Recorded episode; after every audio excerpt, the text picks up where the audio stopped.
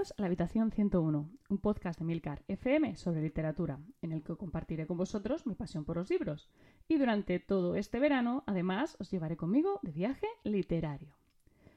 Y hoy nos toca regresar a Europa para visitar uno de los países que más ganas tengo de, descubrir en este continente por culpa de sus espectaculares paisajes.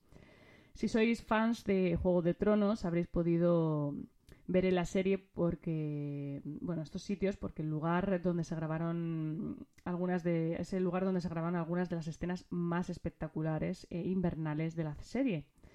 Así que, bueno, sobre todo si sois fans de Juego de Tronos, supongo que ya sabréis que estoy hablando de Islandia.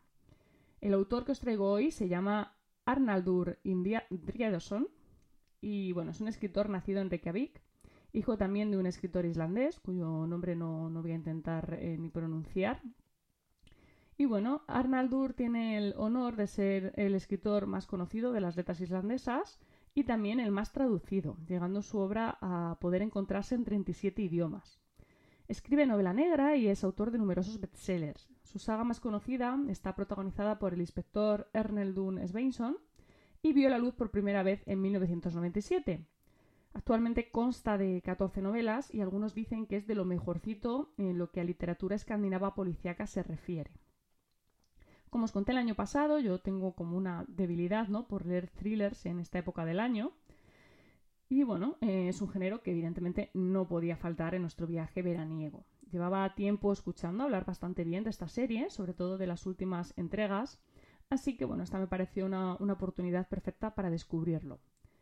Yo había leído eh, buenas opiniones de varias entregas de esta y sobre todo de Las Marismas, La Mujer de Verde y La Voz, que son las novelas 3, 4 y 5 de la serie.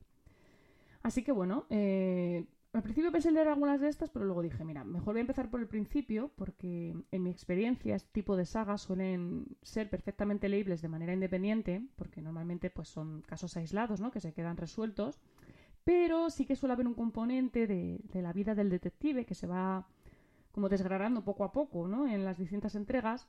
Y bueno, yo me imaginaba que iba a haber algo de esto y dije, mejor conozco al famoso Erlendur eh, Sveinsson, ¿no? Desde el principio.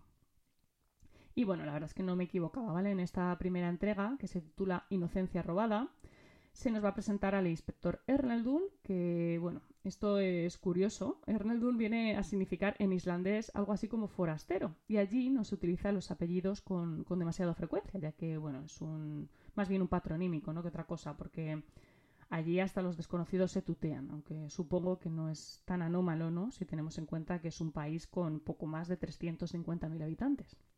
Bueno, el caso es que Erlendur es un policía cincuentón que no tiene muy buena forma física, ¿no? Tiene un poco de sobrepeso y tal.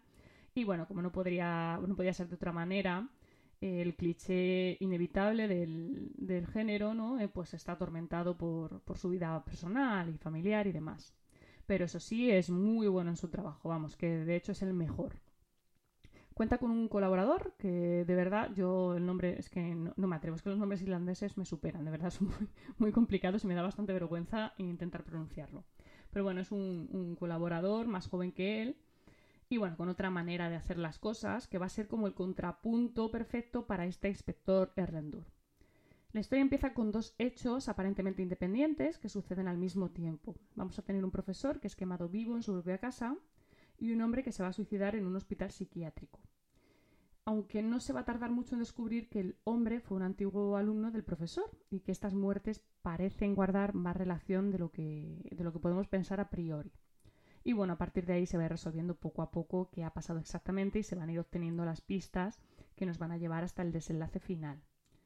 La novela en sí es aceptable, aunque no me ha entusiasmado como os decía, tiene todos los elementos típicos del género, un inspector de policía con una vida personal problemática, aunque es cierto que al menos en esta primera novela no hace excesivo hincapié en ello.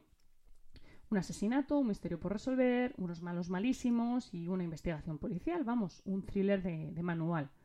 Pasable, pero nada novedoso ni impactante. La mayor parte de la trama va a ir transcurriendo sin más, de una manera bastante predecible, y es relativamente sencillo ver por dónde van los tiros. Y yo creo que el autor se debió dar cuenta en algún momento de esto, ¿no? Porque ya hacia el final se le va completamente la olla y mete un giro que no tiene ni pies ni cabeza. Imagino que con la intención de sorprender al, lector y recuperar un poco su interés.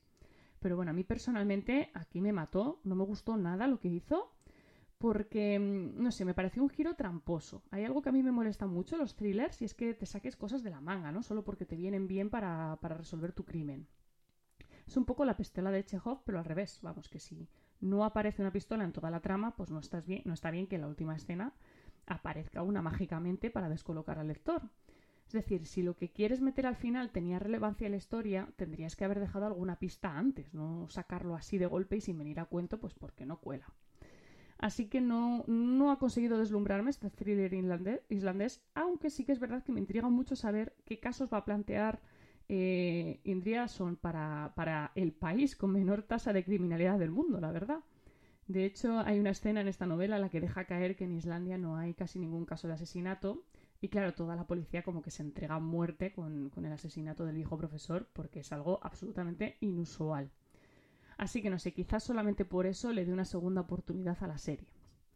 En fin, muchísimas gracias por el tiempo que habéis dedicado a escucharme. Espero vuestros comentarios en nuestro grupo de Telegram, t.me barra habitación 101. Y dejo los comentarios abiertos a sugerencias, países y libros para incluir en este viaje. Leed mucho y recordad, nos encontraremos en el lugar donde no hay oscuridad.